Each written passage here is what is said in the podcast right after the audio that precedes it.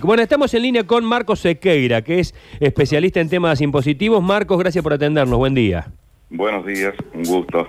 Bueno, eh, ¿será factible, podrá llegar el mundo, ya no hablo de Argentina, ya no hablo del gobierno nacional, que de alguna manera también nos, inclu- nos incluye, pero ¿será factible que el- ese, ese pequeño porcentaje de, de- de- de poseedores de la gran riqueza del mundo hagan su aporte para que el mundo no se vaya al diablo? Bueno, yo creo que no va a terminar ocurriendo esa fatalidad de irse el mundo al diablo porque eh, hemos tenido otras situaciones, seguramente nunca una crisis global de esta envergadura, ¿no?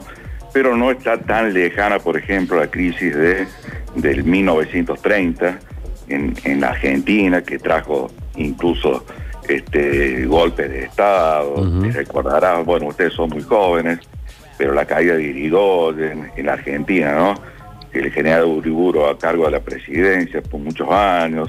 Hemos tenido inflación del 160% mensual, por ejemplo, en el gobierno de Alfonsín.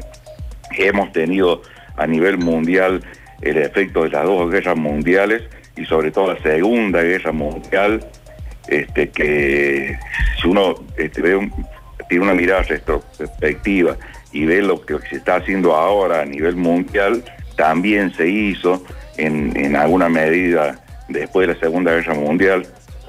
Es decir, que yo creo que más que confiar en que sean algunos pocos capitales, lo que en este mundo realmente que ha priorizado el, el- capital por sobre los demás bienes del ser humano, este, más que depender de la generosidad de esos pocos capitales, yo creo que se viene insinuando desde, por ejemplo, el FMI, es un, un salvataje, una moratoria a, a nivel mundial que tenga una quita de la deuda significativa.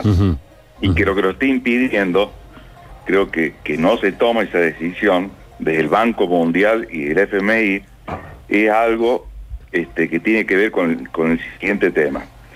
Eh, la mayoría del mundo occidental está endeudado con estos organismos, ¿no? Pero hay una parte del mundo oriental y, y hay una parte, este, para situarlo muy específicamente, ¿no? incluso América Latina, como por ejemplo Venezuela, este, eh, África, hay continentes enteros que tienen deudas significativas de valores tanto como lo que tenemos en el resto del mundo con China, Que el otro gran acreedor. Entonces, este, ¿por qué viene la, la renuencia hasta ahora de, de los americanos fundamentalmente, que son los que manejan el Banco Mundial y el FMI, de, de liberar esa moratoria con quita de deuda y, y refinanciamiento de lo que quede en periodos de, de muchas décadas? Ujú.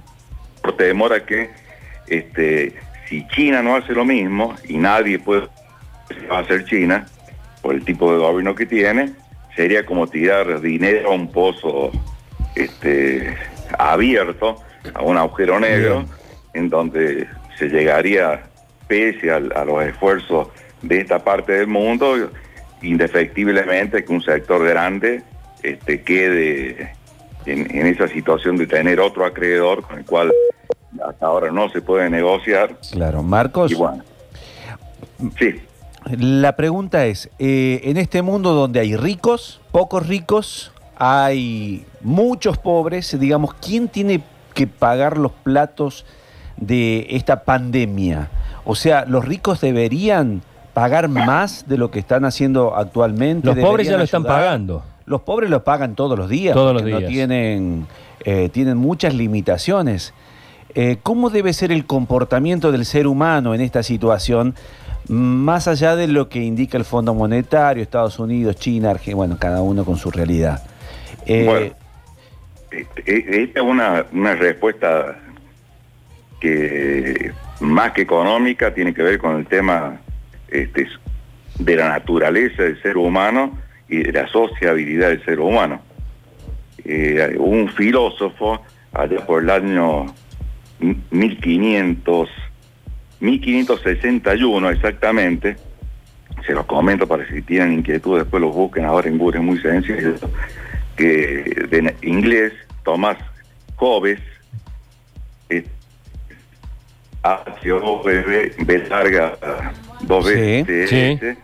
que es un- una obra, el Levitán, que es una figura bíblica, otras cosas, dice que el, el hombre es el lobo del hombre. Sí. Es decir, el peor enemigo del hombre es el hombre.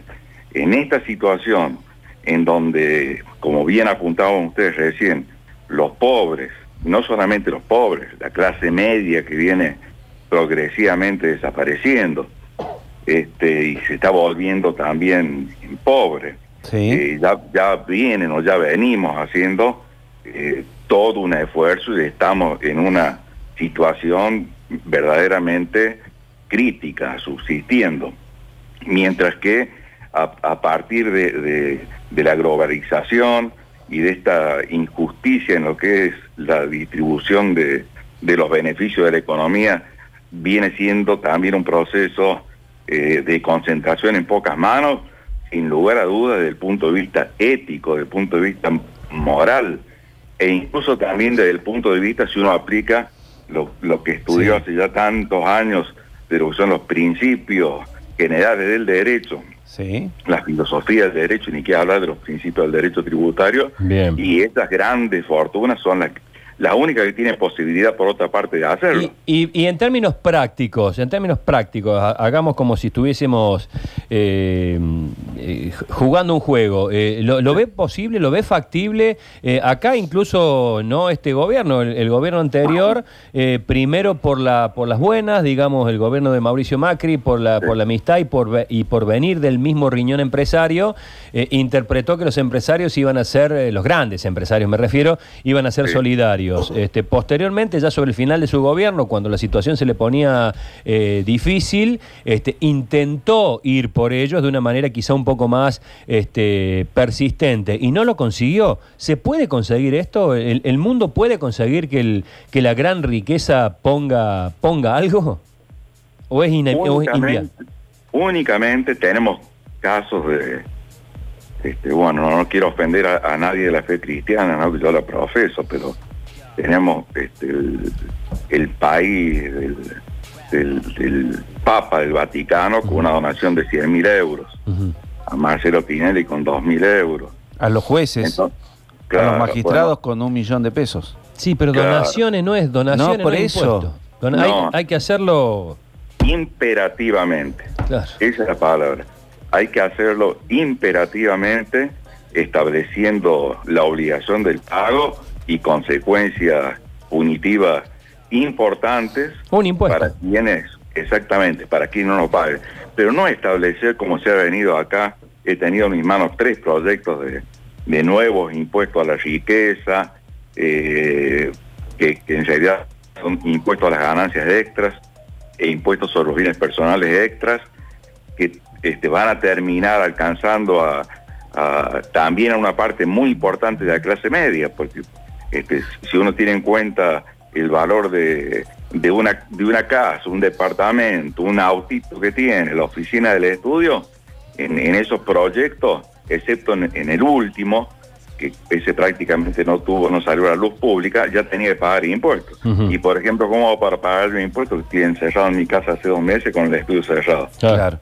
Eh, realmente eh, le hago una... Tiene que ser Sí. algo imperativo, porque más allá que yo creo que el gobierno de Macri, si, si me permiten, y disculpen la interrupción, ha sido un gobierno que ha gobernado para los amigos de Macri, este, y que antes de eso hemos tenido Alibaba y, y- la banda de los 40 ladrones, hoy con impunidad y en consecuencia con mayor proximidad cometer delitos.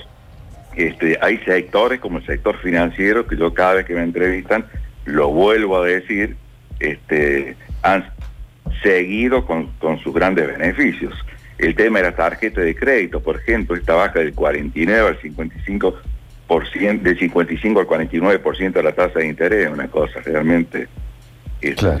ridícula. Los créditos que el Estado sacó este, con, con tasa de interés del 24% y no se lo dieron a nadie esos créditos.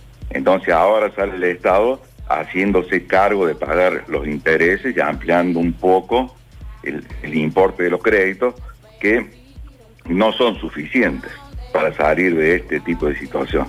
Por lo tanto, yo creo que no solamente a las grandes riquezas, sino a los sectores que el sector financiero en el mundo, no solamente en Argentina. En Argentina, por algún motivo que yo no logro este, pensar, salvo que tenga una cuestión de origen no lícito, o ahí este, muy en un límite muy cercano con lo que es lo lícito y lo ilícito, siempre ha tenido un tratamiento privilegiado. Pero ese sector, otros sectores que se han venido beneficiando, este, otros que ahora a partir de, de esta crisis mundial con el sistema de salud se están este, beneficiando también, yo creo que el Estado tiene que actuar este, extrayendo una parte de la riqueza, pero no a través de un pedido de donación, sino de forma categórica, Un imperativa. Claro. Mar- Y- sí. No, no, perdón, la perdón. No, la última reflexión que le quiero decir, porque es algo que lo vengo diciendo a los alumnos en la carrera de, de abogacía y después en los posgrados, y la necesidad de tener este, un derecho penal internacional que este, sea, hay normas de derecho penal internacional, pero digamos como un código penal unificado que obliga a todas las naciones, porque este tipo de situaciones, esto que ocurrió con China, por ejemplo, que cuando apareció el, el virus ah, ya hace más de un año antes, este, a, a quienes dieron la noticia los mataron, por ejemplo. Eso yo creo, creo en, en ese tipo de, de, de temas que se han difundido en algunos medios públicos. Bueno, ahí el derecho este, no, no ha sido efectivo para dar una, una solución, ¿no? Entonces creo que también este, nos tiene que llevar a repensar todo el modelo en lo que tiene que ver con normas internacionales, con un derecho internacional, pero no únicamente con derecho internacional público, privado, como lo estudiamos también, los que hicimos también la carrera de abogacía, además de ciencias económicas, sino en un derecho penal, ¿no? Que Bien. no puede haber países que se cierren así y que este, impunemente generen este tipo de cuestiones en donde si el derecho funcionase bien, tendría que prevenirlas, no ir a después rescatar los muertos. Un abrazo, Marco Sequeira, gracias por este contacto. Un placer.